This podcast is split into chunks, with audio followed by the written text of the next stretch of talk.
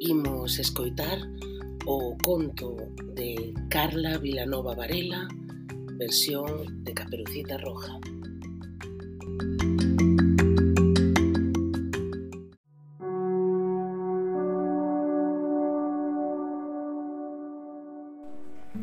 Eras una vez una niña y una madre que vivían en un pequeño pueblo. La niña se llamaba Sara, pero como siempre se vestía de rojo, la llamaban Caperucita Roja. La madre le dijo a Caperucita que fuera a visitar a su abuela. Por el camino se encontró a su gran amigo el lobo, que todos le tenían miedo, menos ella. Lo despreciaban, le decían que era malo, pero a Caperucita no le importó lo que dijeran de él. Así que los dos fueron a casa de la abuelita. Al llegar, llamaron a la puerta. La abuelita dijo, ¿quién es? Caperucita respondió, soy Caperucita, tu nieta.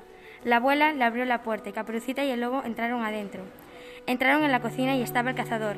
El cazador cogió la escopeta rápidamente para matar al lobo. Cuando Caperucita lo vio, dijo que no le hiciera nada. El cazador le obedeció. Así que todos se sentaron en la mesa a hablar de sus diferencias.